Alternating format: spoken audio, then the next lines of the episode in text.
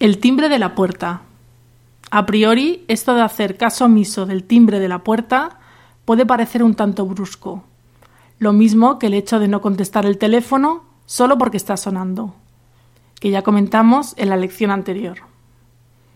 Ahora bien, piensa en las comidas que se han visto interrumpidas por la llegada de alguien a quien no esperabas.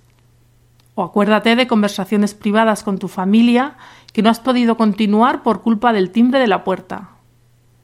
No siempre estamos disponibles para dejarlo todo y atender a aquella persona que ha llegado en el momento que le convenía a ella. Todo es cuestión de acostumbrar a familiares y amigos a que avisen por teléfono de sus visitas. Muchas veces decimos que tenemos que ser comedidos en la aplicación de estos consejos, y en este caso con más motivo. No se trata de no abrir nunca la puerta. Hay visitas sin preaviso, por ejemplo el cartero, pero sí hay que preservar esos momentos en los que estamos más ocupados, o simplemente queremos estar tranquilos con los nuestros.